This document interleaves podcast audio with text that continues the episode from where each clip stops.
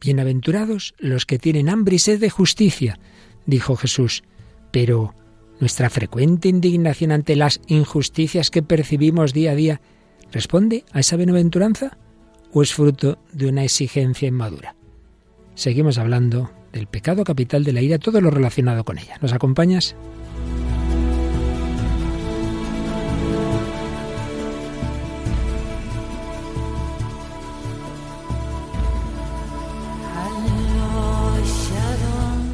El hombre de hoy y Dios, con el padre Luis Fernando de Prada. Un cordialísimo saludo, muy querida familia de Radio María. Aquí seguimos en nuestro itinerario de bucear en ese corazón del hombre, donde está lo bueno, somos imagen de Dios y lo malo. Estamos heridos por el pecado original, tantas situaciones que a lo largo de la historia van marcando nuestra vida personal, familiar, social, mundial, pero con esa esperanza de que Jesucristo el Redentor es capaz de sanar todas nuestras heridas. Heridas que vienen de una manera muy especial de lo que llamamos los pecados capitales, siguiendo esa reflexión sobre los pecados capitales y en relación especialmente con la psicología, vamos profundizando en tantas heridas y estamos ahora con lo relacionado con la ira. Y no con ira, sino con mucha mansedumbre. Vienen aquí estas dos jóvenes colaboradoras. Mónica del Álamo, ¿qué tal, Mónica? Hola, padre. Pues muy bien. Y hoy has buceado en el mundo griego que tanto te gusta, ¿verdad? Sí, en este caso latino también un poquillo, porque es un, un mito de las metamorfosis de Ovidio. Ah, o sea que realmente es latino el que nos traes hoy. Sí, pero bueno, todo lo latino ya sabes que viene de lo griego. ¿Y qué mito en concreto nos traes? Palas y Aracne. Bueno, y de ahí vienen las arañas, ¿no? Que a mí me dan mucho, mucho, mucho. Me callo, me callo. Y tenemos, como es habitual, a Paloma Niño. ¿Qué tal, Paloma? Hola, padre Luis Fernando. ¿Qué tal? Bueno, y tú, en cambio, no te vas tan lejos, no te vas a ese mundo clásico, te quedas así ya en nuestro siglo XX y XXI con una película, por ejemplo, así más bien de humor, que no es que sea especialmente profunda, pero bueno, tiene mucho que ver con el tema que estamos tratando. Sí, hoy vamos a hablar de una película que se llama Ejecutivo Agresivo. No me diréis a mí que soy un ejecutivo agresivo, espero. Bueno, ¿y qué canción moderna también nos traes? La moderna que ya tiene unos años, todo se ha dicho. Sí, pero traemos una canción de Johnny Cash y se titula A Boy Named Sue. Madre mía, un chico llamado Sue, Sue, que es un nombre femenino. Y luego, bueno, pues algunas otras canciones religiosas, a ver si nos da tiempo, por ejemplo, de Atenas Bénica y de algún otro grupo, y el bloque fundamental pues de esa reflexión sobre la ira, nos vamos a centrar en lo que tantas veces motiva la ira, lo que nos parecen injusticias.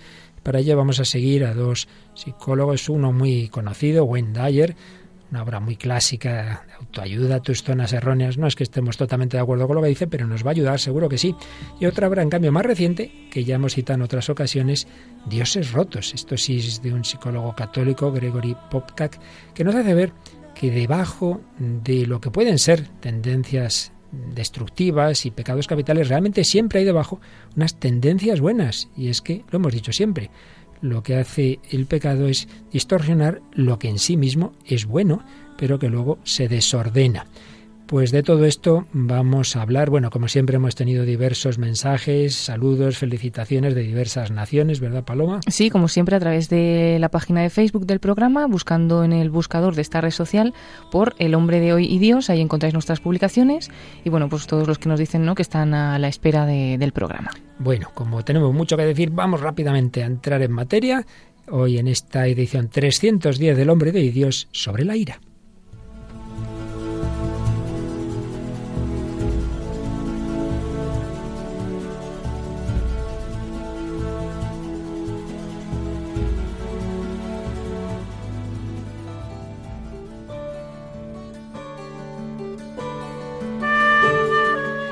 Pues como vimos en días pasados, muchísimas veces, muchísimas veces, nuestra ira, nuestra indignación proviene de que percibimos situaciones que nos parecen injustas. Esto no es justo, esto es una injusticia, esto no puede ser.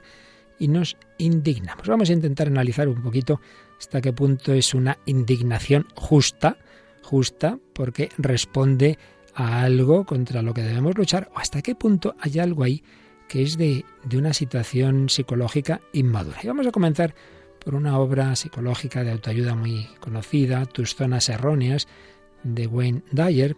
Tiene un capítulo, capítulo 8, La trampa de la justicia. Recuerdo cuando lo leí hace muchos años este libro, pues fue de los capítulos que me llamó más la atención. Yo creo que dice cosas interesantes, aunque no es que suscribamos al mil por mil todo lo que dice, por supuesto, pero bueno, vamos a escuchar y cada uno que lo piense para sí. Comienza diciendo estamos todos condicionados a buscar justicia en esta vida, y cuando no lo conseguimos, sentimos enfado, ansiedad o frustración. Y entonces empieza a decir una serie de cosas que pueden parecernos, y así a la letra a mí también, exageradas. La justicia no existe, nunca ha existido, jamás existirá. Simplemente el mundo no ha sido organizado de esa manera. Los gorriones comen gusanos, eso no es justo para los gusanos. Las arañas comen moscas, lo que no es justo para las moscas. Los, los coyotes matan tejones, los tejones matan ratones, los ratones matan insectos, etcétera, etcétera, etcétera. Los tornados, las inundaciones, los maremotos, las sequías, todas esas cosas son injustas. Entonces, bueno, partiendo de estos datos, haciendo esta reflexión. La justicia es un mero concepto casi imposible de aplicar, en especial en lo que se refiere a tus propias opciones de realización y felicidad. Pero muchos de nosotros tendemos a exigir que la justicia y equidad sea parte inherente de sus relaciones con los demás. No es justo. Tú no tienes derecho a hacer eso si yo no puedo hacerlo. ¿Te haría yo una cosa así. A ti son frases que usamos mucho. Queremos justicia y usamos su carencia como justificación para nuestra infelicidad. Bueno, yo creo que aquí hay ciertas confusiones de, a qué se llama justo o injusto, pero sigamos escuchando lo que seguro que también nos puede ayudar. Y aquí es donde ya empieza a matizar este autor la exigencia de justicia nos dice no es que sea en sí mismo un comportamiento neurótico, pero se convierte en una zona errónea cuando te castigas a ti mismo con una emoción negativa al no poder ver la justicia que exiges. En ese caso, el comportamiento autofrustrante no es la exigencia de justicia en sí mismo, que eso estaría bien, sino la inmovilización que puede generar esa realidad sin justicia y vuelve a una redacción, digamos, descriptiva. Nuestra cultura promete justicia. Los políticos se refieren a ella en todos sus discursos. Necesitamos justicia e igualdad. Sin embargo, la falta de justicia continúa. Pobreza, guerras, pestes, crímenes, prostitución, drogas, asesinatos siguen sucediendo. Generación tras generación, tanto en la vida pública como en la privada. La injusticia es una constante en la vida Tú puedes decidirte a luchar contra esa injusticia y a negarte a quedar inmovilizado emocionalmente por ello. Entonces, ya matizando, una cosa es que claro que hay injusticias y que no hay que asustarse por ello, pero hay que luchar. Pero hay que luchar no de manera que nos bloquee, que es donde estaría, según este autor, y en eso estamos de acuerdo, lo que podría ser una reacción equivocada. Entonces nos dice, tu decisión de luchar contra la injusticia puede ser admirable, pero tu elección de dejarte perturbar por ello es tan neurótica como la culpa desproporcionada, como la búsqueda de aprobación o cualesquiera de los demás comportamientos autoflagelantes que constituyen tus zonas erróneas. Y aplicando esto a nuestra vida ordinaria, a nuestras relaciones. Sin duda, aquí yo creo que puede haber muchas cosas muy prácticas. La sed de justicia muchas veces se nos mezcla y se nos infiltra en esas relaciones y puede evitar una buena comunicación. No es justo, es una de las quejas más comunes y destructivas. Si ellos pueden hacerlo, pues yo también. No es justo que tú tengas más que yo. Si yo no pude hacer eso, ¿por qué lo vas a hacer tú? Fijaos, en todos estos casos, tú estás determinando lo que es bueno para ti basándote en la conducta de otros. Y al final, ¿qué está pasando? Que estás dejando que sean ellos, los demás, los que te controlen, porque tú estás midiendo lo que tú puedes o no hacer desde los demás. Estás trasladándote a un pensamiento externo dirigido por terceros. en ese planteamiento de comparaciones, desde luego no vamos nada bien. Es un concepto este de justicia, digamos, externo, una manera de evitar hacerte cargo de tu propia vida. Por eso, en vez de pensar en que las cosas son injustas, es mejor que te decidas de a qué es lo que realmente quieres y ponerte a buscar los medios para lograrlo, independientemente de lo que el resto del mundo quiera o haga. El simple hecho es que todas las personas son distintas y no importa cuánto te quejes y cuánto reclames, porque los demás tienen más que tú, así no lograrás ningún cambio positivo. Necesitarás eliminar las referencias venidas de fuera y tirar esos prismáticos que enfocan lo que hacen los demás. ¿Hay personas que trabajan menos y ganan más dinero? Pues sí. Y otras mejoran sus posiciones por favoritismos, mientras que tú eres más hábil y eficiente. Pues sí.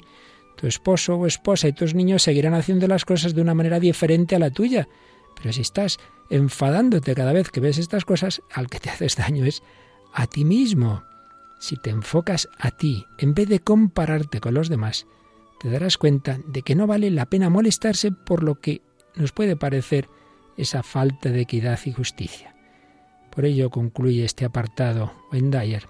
El telón de fondo de casi todas las neurosis es dejar que el comportamiento de los demás sea más significativo, más importante que el tuyo propio.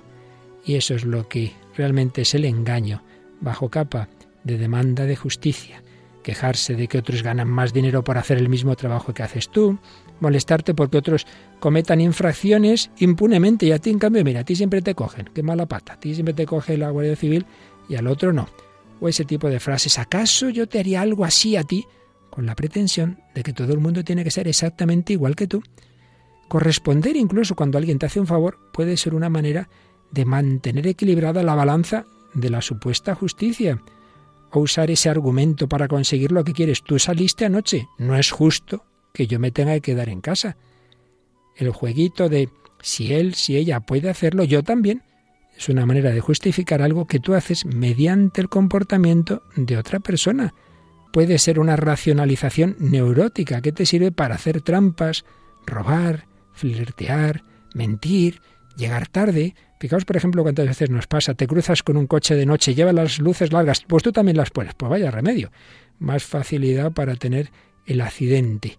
Por ahí no podemos reaccionar ante lo que nos parece y puede serlo realmente injusto.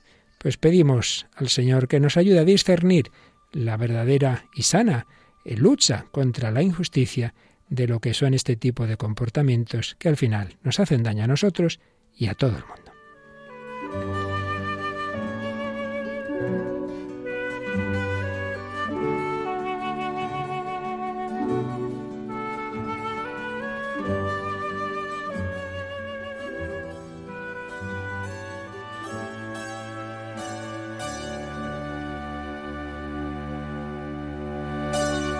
Bueno, pues hemos empezado un poquito fuerte con esta selección de ideas de Wayne Dyer en tus zonas erróneas, este capítulo sobre las exigencias de justicia, es verdad que da la impresión de que bueno, que lo hay que hacer es tú estate tranquilo y que todo sea injusto que le vamos a hacer, tú no te molestes y desde esa perspectiva no lo, no lo compartiríamos. Pero sí creo que hay muchas cosas muy aprovechables, porque es verdad que constantemente nos podemos enfadar primero por cosas que no es que sean injustas, es que somos desiguales y que luego todos somos limitados y que somos pecadores y que esto no es el cielo. Eso, eso es indudable. Creo, Mónica, que en donde tú estudiaste había un profesor muy sabio que algo de esto decía, ¿no? Sí, a mí me hacía mucha gracia porque decía que en todas las facultades de Derecho tendría que poner en la puerta, la justicia no es de este mundo. Caramba, vaya ánimos para los estudiantes de Derecho. Pero ciertamente una justicia plena y perfecta, eso solo es el juez divino, eso hay que tenerlo muy claro. Entonces, yo esto sí creo que es lo, yo lo que me quedo sobre todo de estas indicaciones de Wendayer, es que si uno pretende que la tierra, que esta vida, que tu familia, que tu grupo, que tu clase, que tu comunidad religiosa, me da igual que tu diócesis, sea perfecto como el cielo, desde luego va a estar amargado toda la vida. Porque aquí es el reino de la limitación y también del pecado. porque somos pecadores, entonces no te asustes. Pero usted cree lo que me ha hecho mi marido, mi mujer. Yo no tengo nada que creer. Creo que todos somos pecadores, él, tú y yo. Pues sí, ya, paciencia. Y no solo por, por mala idea, sino que muchas veces sin mala idea, porque, porque nos hacemos sufrir. Santa Teresa hablaba de la persecución de los buenos. Gente buena, bueno, pues no ve todo lo que nos gustaría que viera o lo que a ti te parece que tendría que ver. Entonces yo creo que ese es un dato punto de partida interesante. Y por supuesto lo que dice de a veces justificar lo que yo tengo que hacer o dejar de hacer porque los demás lo han hecho. ¿De qué te ha parecido, Paloma? Eh, interesante, pero además esta reflexión que estás haciendo ahora, padre, me recuerda eh, una frase de la Madre Teresa de Calcuta, porque hay un momento que le dicen, ¿cómo haría para mejorar el mundo? ¿Qué podría hacer todas las personas para mejorar el mundo? Y dice, no, mejorar yo y tú. Sí. O sea, no mirar alrededor y todas las injusticias que nos hacen, o madre mía, cómo están las cosas, sino mirarte a ti mismo. Que tampoco vas a luchar por la perfección, no sé si lo vas a lograr, pero mirarte a ti, no mirar todo lo que ocurre a tu alrededor porque nunca vas a estar de acuerdo con todo. Entonces yo creo que aquí, como en tantas cosas, hay que tener un equilibrio. Por un lado, no se trata de decir, mira, el mundo está mal, ¿qué le vamos a hacer? No, no se trata de eso. Tú haz lo que puedas. Y has puesto un ejemplo magnífico. Anda que no hizo la Madre Teresa de Calcuta. Pero tampoco se amargaba viendo la inmensa pobreza que había en tantos lugares al lado de otras personas ricas. No se amargaba. Decía, yo voy a trabajar todo lo que pueda por los más pobres y hacer todo lo posible. Pero bueno, pues sin, sin estar desesperándome cada vez. O tomando ese otro tipo de reacciones airadas que de las que hemos hablado en otros programas, que llevan a revoluciones para evitar esas injusticias que acaban cometiendo injusticias mucho mayores. En fin, el tema es de toda la historia de la humanidad, como luego veremos en otro autor, pero precisamente porque estas luchas y, y todo lo que está detrás de la injusticia y de la ira es, es algo pues de todas las épocas. Mónica del Álamo nos trae hoy un, una una historia, un mito, ¿no? De las que hablaba Ovidio en su Metamorfosis. Explícanos un poquito. Sí, pues bueno, Ovidio es un, un escritor latino que recoge eh, esos mitos que estaban pues en la tradición oral, que eran venían de los griegos, también mitos latinos, y se recogen así en esta colección de las metamorfosis porque siempre hay una metamorfosis, hay un cambio en, en cada uno de estos relatos. Y entonces el que hemos elegido es el de Palas y Aracne. Palas, que es Atenea, y o Minerva según si es griega o romana, ¿no? Y eh, pues bueno, que ella eh, se encuentra con que hay una mortal que se llama Aracne y que teje muy bien. Palas Atenea también, pues eso, ella tejía muy bien y le había enseñado a Aracne a tejer, pero Aracne se le sube un poco a la cabeza y dice que, bueno, que, que ella, vamos, está por encima hasta de la propia diosa, ¿no? Y entonces aquí Palas pues quiere castigar su orgullo y dice, pero bueno, le voy a intentar dar una oportunidad a ver si se retracta y si no, pues que compita contra mí, ¿no? Y a ver quién, quién gana. Entonces toma Palas la apariencia de una anciana y pues intenta un poco que la otra se retracte. Dice, acepta el consejo que voy a darte, insensata, pues los años traen a los hombres el don de la experiencia. Que tu fama como tejedora sea la más alta entre todos los mortales, pero declárate inferior a la diosa y pídele perdón con palabras humildes. Si lo haces, ella te perdonará. Bueno, está llega un momento que dice que le dice de todo a la señora en plan, guárdate tu opinión, yo no quiero saber nada de todo esto, que venga Palas y, me diga lo que me tenga que decir, ¿no? Y entonces la otra pues se transforma y se aparece y entonces pues eh, se ponen a competir, ¿no? Eh, al ver a la diosa, las mujeres del telar se inclinan ante ella, pero Aracne permanece en pie sin miedo, ¿no? Y dice, pues nada, a por ello, ¿no? Y disponen el telar las dos, comienzan a trabajar. Dice, parecían insensibles a la fatiga y lo hacían con tal arte que los colores imitaban los tenues matices del arco iris cuando brilla tras la lluvia. Palas representó en su tela la Acrópolis de Atenas y la vieja disputa que había mantenido con Neptuno por el nombre del dominio sobre la ciudad. Palas representó en su tela la Acrópolis de Atenas y la vieja disputa que había mantenido con Neptuno por el nombre y el dominio sobre la ciudad. Neptuno acababa de golpear la roca con su largo tridente y había hecho brotar un mar de la tierra herida, con el que pretendía ganarse la ciudad y vencer la competición. También se representó a sí misma cuando acababa de golpear la tierra con su lanza y había hecho brotar de ella un olivo de hojas blanquecinas, cargado de frutos que provocó la admiración de los dioses. Aquí hace referencia pues a, a esta disputa que hay entre Neptuno y, Atenea por el control de Atenas y que al final gana Atenea, con lo cual Atenea hace el dibujo de su éxito, ¿no? También, digamos, va a castigar la soberbia de Aracne, pero ella también pues dice, aquí estoy yo y, y pone en su telar esa parte, ¿no? Pero ¿qué hace Aracne? pues también un poco mm, queriendo chinchar, dice, vale, pues yo represento las debilidades de los dioses, ¿no? Y dice, Aracne por su parte representó los amoríos de Júpiter y de otros inmortales, tratando de censurar la conducta de los dioses. Así dibujó Europa cuando era raptada por Júpiter en forma de toro. La perfección del trabajo era tal que bien podría creerse que el toro era de verdad y el mar verdadero. Representó también a Leda cuando fue seducida por el cisne en el que Júpiter se había transformado, y a Danae, a quien sedujo el padre de los dioses transformándose en una lluvia de oro. Otras escenas representaban los amores de Neptuno, de Febo y de Baco. Hasta el venerable Saturno aparecía en la tela cuando había engendrado al centauro Quirón. Ningún reparo podría poner palas a la obra de Aracne. Tal era la belleza y la perfección de su trabajo. Y a la vez le dolía el éxito de su rival, y le indignaba la forma en que trataba a los dioses. Llena de cólera, rompió con sus manos la tela de la joven, y con la lanzadera que había utilizado para realizar el tejido, la golpeó tres o cuatro veces en la frente. Se desplomó Aracne, pero antes de caer la sujetó Palas con su brazo. Colgando de él la sostuvo la diosa, mientras le decía estas palabras Vivirás, malvada mujer, pero lo harás siempre colgada como lo estás ahora, sostenida por tus propios hilos. Inmediatamente la cabeza de Aracne se hizo diminuta, y desaparecieron de ella los cabellos, la nariz y los ojos. Todo su cuerpo se redujo. En lugar de piernas, unos dedos finísimos nacieron de su costado, y de su vientre empezó a salir un hilo con el que, convertida en araña, aún ahora sigue tejiendo sus telas. Pues bueno, yo creo que aquí se ve como pues ese deseo también, de alguna manera, de justicia, ¿no? De, de, Atenea, de decir, bueno, pues voy a castigar la soberbia de esta mortal que se cree superior a mí, habiendo aprendido de mí esto, ¿no? ¿Qué pasa? Que, eh, que al final la Atenea es una más, ¿no? no es, es, una, es una mujer más con sus debilidades, aunque sea una diosa, y entonces ella, pues eso, en ese deseo de castigar la soberbia de la otra, es ella misma soberbia, y además que esa violencia que tiene, que transforma a Aracner araña y que destroza el telar y esa ira que muestra, en el fondo es por, por orgullo, ¿no? O sea, porque la han vencido y además eh, ha representado todas las debilidades de los dioses que son verdad. Entonces, bueno, yo creo que aquí se cruzan un poco las ideas de, bueno, de, de indignaciones justas por parte de una y por la otra, pero al final es el, el orgullo lo que acaba desencadenando la ira, ¿no? Es también significativo y digno de consideración, algo bueno que lo habremos pensado muchas veces, ¿no? Como cuando el hombre se pone a imaginar por sus fuerzas cómo es Dios o los dioses, proyecta en ellos las pasiones humanas. Qué distinta a la revelación, ¿verdad? Totalmente. Y ya sabes que toda esta historia está de trasfondo de un famoso cuadro de Velázquez. Sí, Las hilanderas, que lo tiene ahí. Está ahí el rapto de Europa, en fin, esto que nos has contado tan interesante. Bueno, Paloma, pero yo creo que como esto es así como muy elevado, esta gran profesora de música, uy, de música, de literatura, vamos a irnos a una música más sencillita.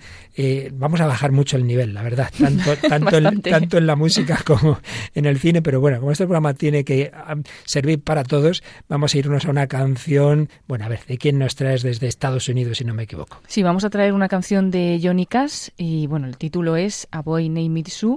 Es una canción que está escrita por el humorista y poeta Sel Silverstein, pero popularizada por Johnny Cash, como hemos dicho. Él grabó la canción en directo en un concierto en 1969 en la prisión estatal de San Quentin de California y cuenta la historia en esta canción de la búsqueda de un joven eh, por vengarse de su padre, porque le ha llamado Su de nombre, ¿no? que es un nombre femenino, y él pues está humillado, pasa mucha vergüenza por llamarse así, esa vergüenza la ha transformado en, en odio, en ira y en venganza contra su padre, y lo anda buscando porque no lo conoce, en el momento en el que encuentra a su padre, su padre le explica que le ha puesto el nombre porque como él iba a estar lejos de él, pues para que se hiciera fuerte y bueno, más o menos ahí un poquito la historia. Al final vemos cómo termina traduciendo la canción que vamos a, a escuchar. Well, my daddy left home when I was three and he didn't leave much to Ma and me, just this old guitar and an empty bottle of booze. Now, I don't blame him because he run and hid, but the meanest thing that he ever did was before he left, he went and named me Sue. Well, he must have thought that it was quite a joke, and it got a lot of laughs from a lots of folks. Seems I had to fight my whole life through. Some gal would giggle and I'd get red, and some guy'd laugh and I'd bust his head. I'll tell you, life ain't easy for a boy named Sue. Mi papá se fue de casa cuando yo tenía tres años y nos dejó a mi madre y a mí solo esta vieja guitarra y una botella vacía de alcohol. Ahora no le maldigo porque huyera y se escondiera. Lo más mezquino que hizo fue, antes de marcharse, llamarme Su. Debe pensar que era una buena broma. Eso logró muchas carcajadas de mucha gente. Tuve que luchar toda mi vida. Alguna chica le daría la risa tonta, me pondría rojo. Algún chico se reiría y le rompería la cabeza. Te digo que la vida no es fácil para un chico llamado Su.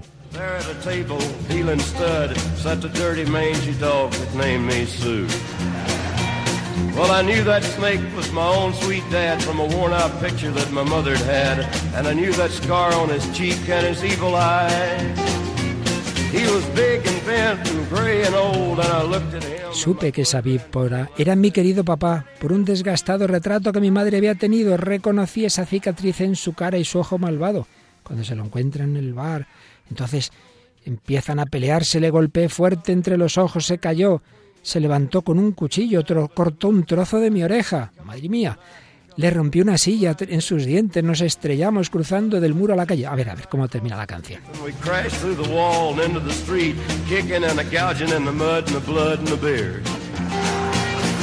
I tell you, I've fought tougher men, but I really can't remember when. He kicked like a mule and he bit like a crocodile. I heard him laugh and then I heard him cuss and he went for his gun. I pulled mine first. He stood there looking at me and I saw him smile. And he said, son, this world is rough and if a man's gonna make it, he's gotta be tough. And I know I wouldn't be there to help you along. So I give you that name and I said goodbye. I knew you'd have to get tough or die. And it's that name Entonces su padre le dijo, sé que me odias, tenías derecho a matarme, no te maldeciré si lo haces, pero debías agradecerme antes de que muera por la gavilla en tus tripas y el esputo en tu ojo. ¿Qué podía hacer? Me emocioné, tiré mi pistola, le llamé papá, él me llamó su hijo, me alejé con un punto de vista diferente. Pienso sobre eso ahora y después, cada vez que intento, cada vez que gano. Bueno, hemos oído ese petidito porque hay un insulto, entonces en la misma canción no lo quieren decir, menos mal también para nosotros. El caso es que al final se reconcilian. Si alguna vez, eso sí, tuviera yo un hijo, creo que le llamaría Bill o George, cualquier cosa, menos su. Bill or George, anything but Sue.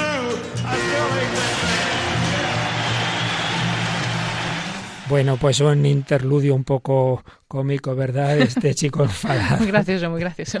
y hay todos los presos encantados por lo que se les oye, ¿verdad? Sí, sí, sí. Aplaudiendo. Bueno, pues también en un tono cómico, hoy hemos bajado de, esa metamorfosis de Ovidio a la música y al cine, así eso, en un tono más cómico. También nuestra es una película entre lo cómico y lo dramático, más bien cómico, pero bueno, tiene sus enseñanzas también. Sí, es más bien una comedia del año 2003 y, como decíamos antes de empezar el programa, se llama Ejecutivo Agresivo. Es una película dirigida por Peter Seagal de Estados Unidos y, bueno, protagonizada por Jack Nicholson y Adam Sadler y la historia es que, bueno, Adam Sandler interpreta a un ejecutivo aparentemente muy pacífico llamado Dave Buchnick.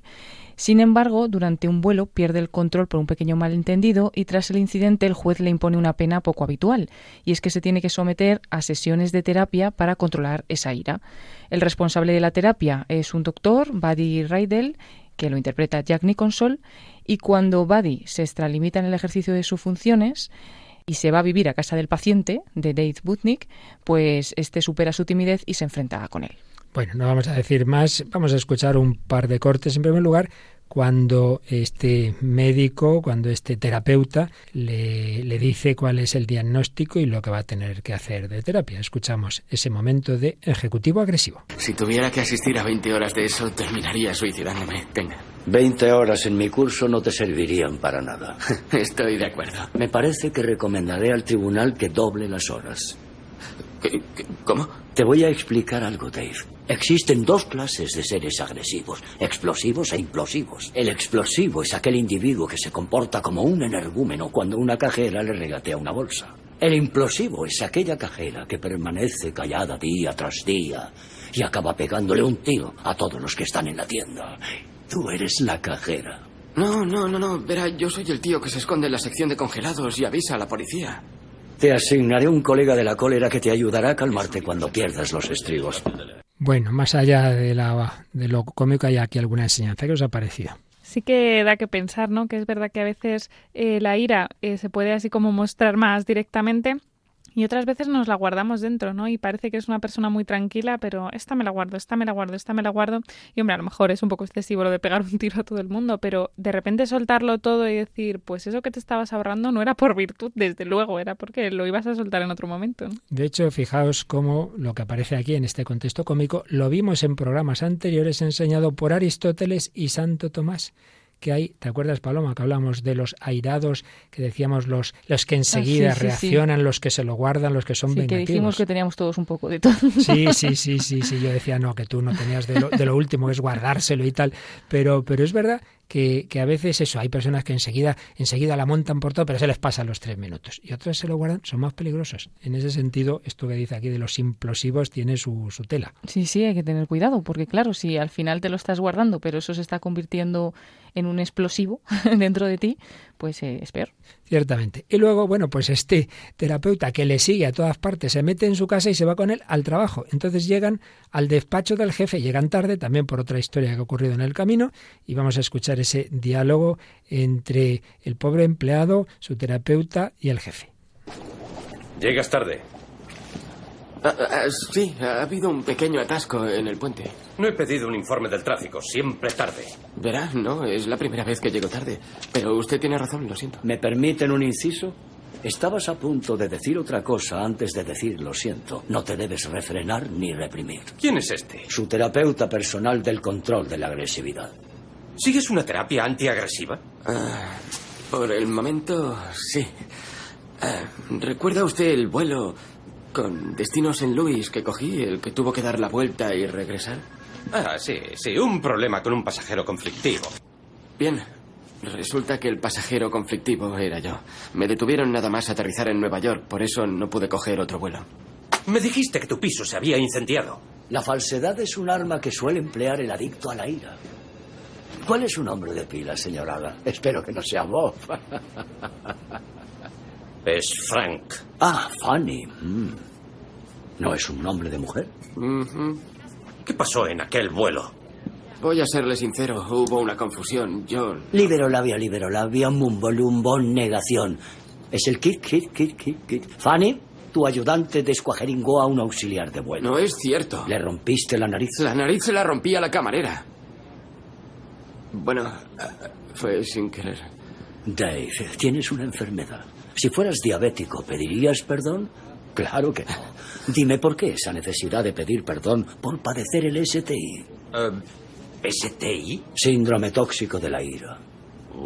Ah, no tengo el STI. Padece ira. Es una enfermedad, no un crimen, Fanny. ¡Se llama Frank! Bueno, pues un curioso diálogo en esta película ejecutivo agresivo. En fin, ¿en qué os fijáis, Mónica del Álamo? Pues yo por una parte veía que es verdad que parece como que el terapeuta tiene como razón, ¿no? Decir, bueno, pues a veces es verdad que negamos las cosas o que las camuflamos o que tal para ocultar esa ira o para justificarla o lo que sea. Pero también, claro, eh, dice, no hay necesidad de pedir perdón. Y tú dices, bueno, eh, bueno, esto lo mencionábamos entre qué cosas son patologías y qué cosas son falta de educación o de virtud, o llamarlo como sea pero, pero sí que es verdad que, que, bueno, que hay una parte que sí tiene culpabilidad, ¿no? Que el, el, ir moviendo todo hacia la patología, pues hace que parezca que aquí no hay culpables y que cada uno puede hacer lo que quiera, porque oye, todo queda justificado en el que no, no, no, esto es por mi personalidad, mi carácter, mi enfermedad, lo que sea. ¿Y en qué se ha fijado Paloma Niño? Me he fijado también en lo de la enfermedad, además que se lo dice así, tú tranquilo, si al final es una enfermedad, tú pides perdón por ser diabético, pues tampoco pidas perdón por esto. Y también cuando le dice que utiliza la falsedad como arma del, del que tiene ira. Y esto ahí sí que puede ser verdad, ¿no? Porque a veces damos la vuelta a las cosas o no queremos ver la realidad con tal de no sé, de llevar nosotros la razón y, demás. Sin duda. Pues habéis tocado un, punto, en efecto, que sale en este diálogo que es fundamental. Aquí sale en este contexto cómico, pero aquí hay mucha, mucho debate científico, ¿no? Y de hecho, la semana pasada hablamos de, de, lo que incluso puede llegar a ser la psicopatía o el trastorno antisocial de la personalidad, de la cual, por cierto, están llenas las cárceles. Entonces, la cuestión siempre es esa, ¿hasta qué punto es una persona que, bueno, que responsable o irresponsablemente se ha dejado llevar dando pasos de los que tiene su responsabilidad, aunque a lo mejor quizá el último paso no lo sea tanto, o hasta qué punto, en efecto, es una enfermedad y, en efecto, de una enfermedad no hay que pedir perdón, pues hay que curarla. Bueno, pues seguramente nunca será el 100% de una cosa de otra, o quizá en algunos casos extremos sí, y muchas veces hay parte y parte.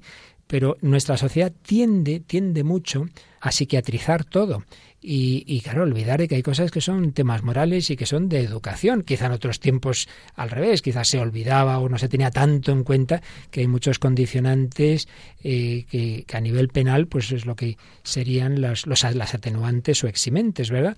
Pero hoy fácilmente nos vamos a lo contrario y parece que todos los problemas los tiene que arreglar el psicólogo o el psiquiatra. Hombre, pues a lo mejor un consejero, un profesor o un sacerdote.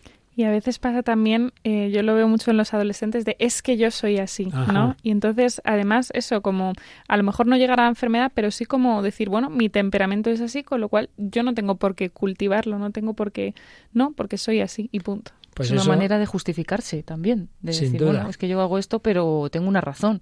Entonces al final te justificas y nunca hay un mal en ti. Uh -huh. Todo es como relativo. Entonces, vale, que pueda haber, que pueda haber, y a veces en algunas patologías, pues en efecto, mucha justificación no lo negamos, pero claro, ya yo soy así, como soy así, pues aguantaros los demás, eh, pues es evidente que, que, por ahí es un camino muy malo. Yo creo que en esto siempre ayuda mucho ese principio tan sabio de muchos maestros de espiritualidad ante nuestras faltas, que dice, ni hacer la paz con las faltas, ni perder la paz por ellas. No hacer la paz con las faltas, no decir soy así, os aguantáis, hombre, no, cada día vamos a luchar. Por ejemplo, en este tema, pues con mi genio. Pero tampoco perder la paz, no desesperarme otra vez me he enfadado, no tengo remedio, ni una cosa ni otra. Pues es lo que vamos a pedir al Señor con un momento de música cristiana del grupo Ain Karen. El amor no dice basta. Vamos a pedir ese amor que nos ayudará en estas luchas, en esa mirada al otro con misericordia. El amor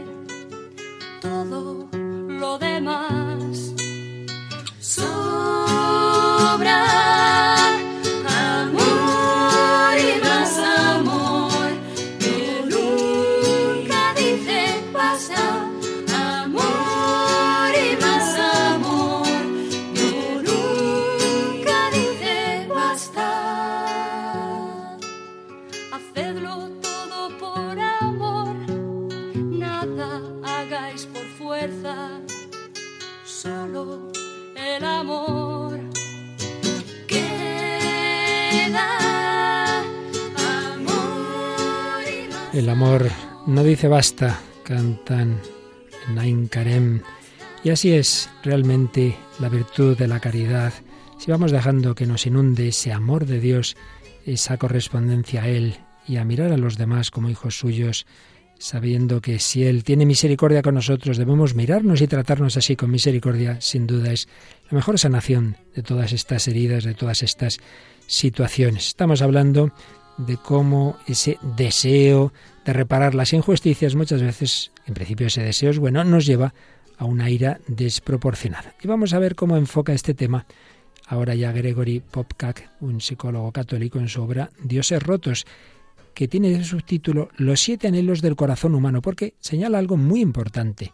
Debajo de los siete pecados capitales que estamos analizando en todo este bloque del hombre de hoy y Dios, hay anhelos buenos, hay anhelos que Dios ha puesto en nosotros. Lo que pasa es que luego se distorsionan. ¿Cuál es el anhelo verdadero y sano que hay debajo de la ira? Pues lo que estamos viendo hoy, el anhelo divino de justicia.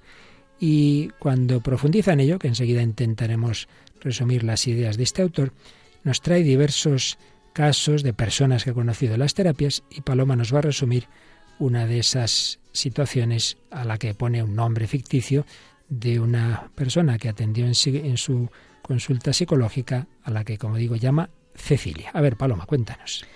Bueno, pues nos cuenta que Cecilia tiene el recuerdo de una infancia en su familia pues llena de castigos humillantes, comentarios crueles hacia ella, burlas y también una como amarga indiferencia y hasta muchas veces daños físicos que se los infligían en nombre de la disciplina. Lo que es peor es que pues ella veía que sus padres estaban muy bien vistos en la comunidad, en la parroquia a la que pertenecían y también pues entre las personas que la vieron a ella crecer. Al final de su vida, el padre de Cecilia incluso fue ordenado diácono y ella, pues además de soportar estos maltratos, no hacía nada más que escuchar que, que buenos eran sus padres, que estupendos eran sus padres y eso le iba poniendo cada vez más enferma. Luego, cuando se hizo mayor, no quería saber nada de ellos, hizo varios años de terapia, dirección espiritual y un feliz matrimonio eh, con su marido llamado Frank, y lograron con ello, logró sanar muchas de las heridas que tenía en su infancia, pero todavía seguía luchando con un sentimiento que le dejó todo aquello, un sentimiento de inseguridad, de baja autoestima. Con los años eh, se permitió una cierta relación con sus padres, pues lo típico, una felicitación por Navidad, una llamada, una cena en algún lugar público, pero dice que nunca ellos eh, fueron capaces de reconocer lo que le habían hecho de niña y cuando ella sacaba el tema o lo negaban o le echaban a ella la culpa. Entonces le hervía tanto la sangre que quería verlos muertos, dice. Cuando la madre de Cecilia falleció, a su padre, que había sido siempre el más cruel de los dos, le diagnosticaron un cáncer de colon. Ella dice que le sorprendió alegrarse tanto del cáncer de su padre. Estaba deseando que su padre supiera lo que se siente cuando estás asustado, solo y eres vulnerable. Y quien se supone además que te debe cuidar, pues te vuelve la espalda. Pero por aquel momento las cosas habían cambiado. Eh, ya Cecilia llevaba tiempo intentando arreglar todo el lío que se había generado en su interior. Y el amor de Dios dice que se había adueñado de su vida conocía su auténtico valor y no necesitaba que se lo contara ni se lo dijera a sus padres para constatar y confirmar lo que ya tenía por cierto, ¿no? que era eh, válida a los ojos de Dios. Cuando su padre entonces se enfermó de cáncer, aunque su intención era hacer lo mínimo, lo mínimo posible, porque además la situación económica de él permitía mantenerle en algún sitio donde pasara sus últimos días pues solo y triste, pero supo que Dios quería algo más de ella, no se lo podía llevar a casa porque la cosa no habría funcionado, pero se propuso dedicarle una hora diaria. Al principio cuenta que fue una verdadera penitencia, que se pasaba con él prácticamente todo el tiempo deseando salir de la habitación, pero que con el tiempo poco a poco las cosas empezaron a cambiar. Él nunca admitió lo que le había hecho, pero a veces le hablaba de su infancia. Entonces cuenta Cecilia que ya antes no había sabido casi nada de su abuelo, del padre de su padre, excepto que era una no muy buena persona pero ignoraba hasta qué punto lo era. Resulta que murió en la cárcel, era alcohólico, muy violento, descargaba su ira sobre su, abuela y sus ocho hijos, y un día se enzarzó en una pelea con alguien en un bar, ese hombre contra el que se peleó, digamos, murió, y eso fue lo último que su padre supo de él porque lo, lo llevaron a la cárcel, ¿no? Entonces eh, el padre tuvo que dejar de ir a la escuela, ponerse a trabajar para ayudar a cubrir los gastos en su casa, y pues digamos que no había tenido una infancia muy buena y también había sufrido la violencia, ¿no? Ella sabía que lo había pasado mal, pero no sabía qué tanto, porque cuando ella nació, pues su padre ya era un próspero hombre de negocios, nunca conoció los detalles y tampoco le interesaron demasiado. Pero bueno, dice que en cualquier caso nada justificaba lo que había hecho con ella, pero empezó, empezó a comprender que se había portado mucho mejor que su padre. Entonces dice, cuando le escuché entendí que había intentado portarse mejor conmigo. Jamás fue capaz de pedirme perdón, pero quiso hacerme saber a su manera que había intentado hacerlo mejor. Cuando falleció, yo estaba con él, murió en paz, y me alegré de haber aprovechado esos momentos para arreglar las cosas entre nosotros. En todo ese proceso nunca dejé de sentir que Dios actuaba con fuerza en mi corazón. De hecho, muchas veces para estar esa pequeña hora que estaba con él al día, antes se, se pasaba un buen rato en la capilla, pues preparando un poco ese encuentro, ¿no? pidiéndole a Dios que le ayudase. Esa experiencia fue sanadora, no tal y como yo esperaba, dice, pero me hizo subir varios peldaños. Doy gracias a Dios por brindarme la oportunidad de acercarme más a Él con todo esto. No sé si mi Padre estará en el cielo, pero al menos ahora puedo rezar para que así sea. Y quizá incluso me alegraré de volver a verle algún día. Bueno, pues ¿qué te ha parecido esta historia real que nos cuenta Gregory Popcak en su obra Dioses Rotos?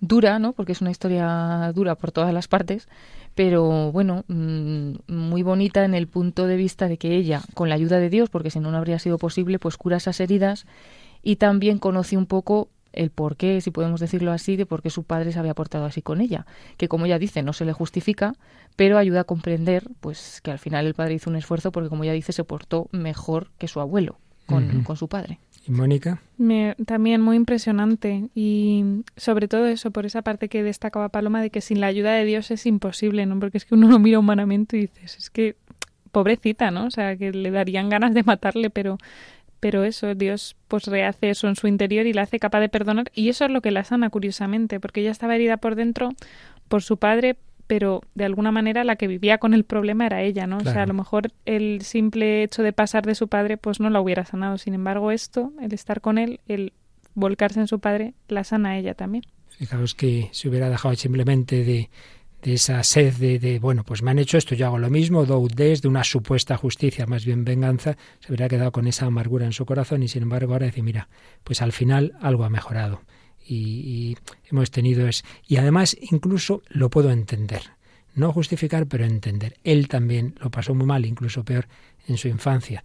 Y en definitiva esto llega al culmen en Jesucristo que no solo perdona, sino disculpa, Padre, perdónalos porque no saben lo que hacen. Pues es un ejemplo que nos pone Popcak en este capítulo, satisfacer el anhelo divino de justicia de su obra de dioses rotos, cuando profundizando en lo que estamos viendo hoy, que hay debajo de esa indignación ante la injusticia, hemos visto antes en Dyer, pues simplemente un describir que injusticias hay constantemente, que hay una forma más o menos sensata de afrontarlo, otra neurótica, pero este autor Popcak profundiza más y nos hace ver que debajo de eso hay un deseo que Dios ha puesto en nosotros y que en definitiva está en la bienaventuranza que nos dice Jesús, bienaventurados los que tienen hambre y sed de justicia. Esa justicia que está relacionada con el esfuerzo por hacer que las cosas sean como deben ser y como Dios quiere que sean en nuestra vida, en nuestras relaciones y en el mundo en general. El Catecismo de la Iglesia Católica en 1807 nos dice que la justicia es la virtud moral que consiste en la constante y firme voluntad de dar a Dios y al prójimo lo que les es debido. La justicia para con Dios es llamada la virtud de la religión. Para con los hombres dispone a respetar los derechos de cada uno y a establecer en las relaciones humanas la armonía que promueve la equidad respecto a las personas y al bien común. Es el recto orden. Pues bien, señala este autor que lo que está debajo de todo ello es que el ser humano recuerda, recuerda de alguna manera la situación original. Recordemos cuando le hablan a Jesús del divorcio y dice Jesús, al principio no fue así. Bueno, pues tampoco fue así la injusticia al principio. Al principio había armonía, había unidad original entre Dios, Adán y Eva, entre ellos, entre ellos y el universo, la vida, el universo, Dios, todo guardaba un orden perfecto. Había una total armonía, la vida era justa, pero tras la caída las cosas se volvieron injustas, se perdió la rectitud, la naturaleza se desligó de la gracia, el hombre y la mujer se hicieron enemigos, se alzaron unos contra otros, empiezan los asesinatos, Caín mata a Abel, la tierra opuso resistencia a nuestros esfuerzos por cultivar el suelo. Entonces, sí, hemos crecido en un mundo injusto, pero algo en nuestro interior nos recuerda que alguna vez tuvimos una situación distinta, que alguna vez tuvimos justicia y anhelamos el regreso de esa armonía. Y eso es la que nos va a traer el Señor, los cielos nuevos y la tierra nueva. Entonces, ante la injusticia, lógico, debemos reaccionar, pero también debemos ser conscientes de que muchas veces nuestra reacción viene matizada porque estamos heridos nosotros mismos. Si una persona, pues como hemos oído en el caso que nos contaba Paloma, pues está herida por su situación, pues ya tiende a ver negativamente lo de aquella persona que ve como un enemigo, mientras que el santo reacciona con paciencia, con misericordia, sufrir con paciencia los defectos del prójimo. Aprendíamos en las obras de misericordia. Cuanto más cerca está uno de Dios, con más compasión, con más misericordia, con más comprensión, mira a los demás. Y sabe que también muchas veces hacen cosas mal porque ellos también están heridos, porque ellos también lo han pasado mal, que el que es insoportable con los demás se ve insoportable consigo mismo, y tantas veces son personas que han sido perjudicadas por otras, personas con heridas recibidas de padres maltratadores, de esposos ligeros de cascos, de jefes y colegas injustos. ¿Cuántas veces hay personas que les vemos, pero ¿qué le pasa? Bueno, pues les pasa eso, que llevan heridas y quizá no han tenido esa posibilidad de, de unirse con Dios y desde el Señor por reaccionar de otra forma. Y nosotros, pues estamos llamados a mostrarles ese camino, esa virtud de la paciencia, de la mansedumbre que Jesucristo nos quiere dar. Que esto no quiere decir que no reaccionemos ante el mal, pero con una respuesta meditada, adecuada, respetuosa y proporcionada a la injusticia, que nos permite distanciarnos de la ofensa, sopesar lo ocurrido, discernir qué podemos hacer y esperar, no precipitarnos, no reaccionar en ese momento, respira hondo. Lo veremos el próximo día si Dios quiere. Entonces la paciencia facilita nuestra divinización, no lo olvidemos, estamos llamados a unirnos con Dios, a participar de esa vida divina. Sed perfectos como vuestro Padre es perfecto, sed misericordiosos como vuestro Padre es misericordioso. La historia que hemos oído de Cecilia ilustra esos grados de sanación que Dios desea conceder a los corazones de quienes reaccionan con paciencia a las ofensas que despiertan su indignación.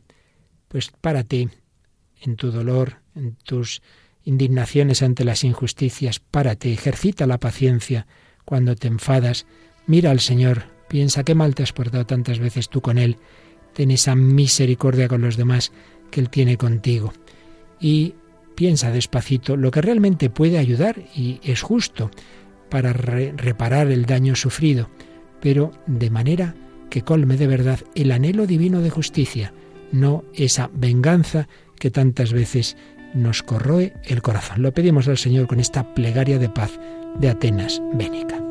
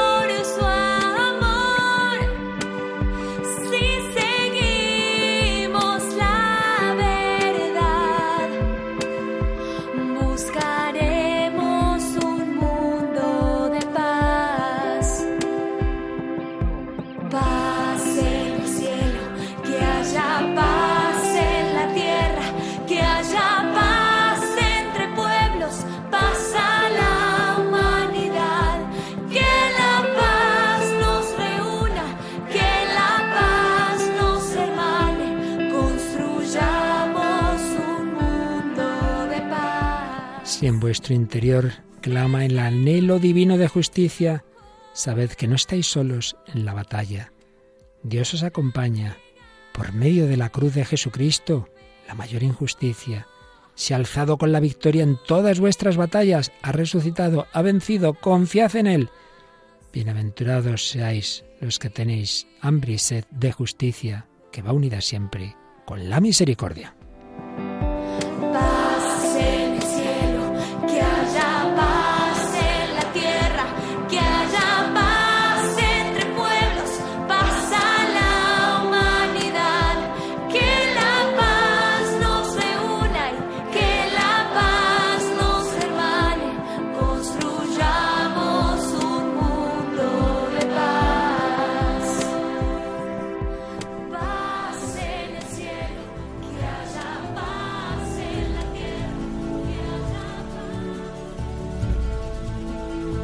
Pues después de haber hablado de la ira, de la indignación, esa canción así un poco fuertecita que oíamos antes, acabamos con este deseo de paz, mucho mejor, con mucha paz en Radio María que nos da la paz. Pues sí, la verdad, nos vamos con, con la paz.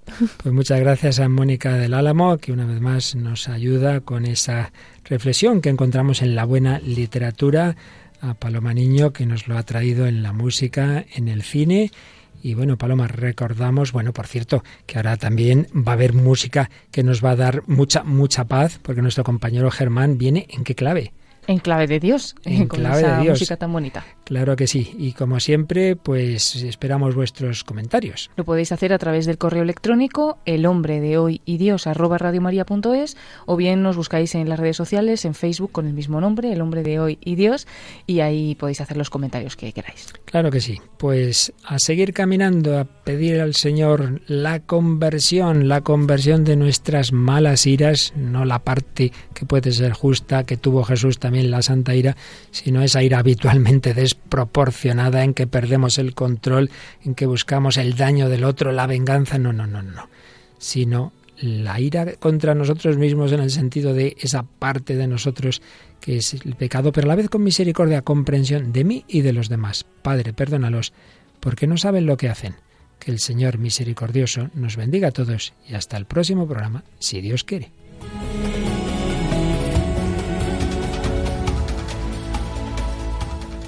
Así concluye El hombre de hoy y Dios, un programa dirigido en Radio María por el Padre Luis Fernando de Prada.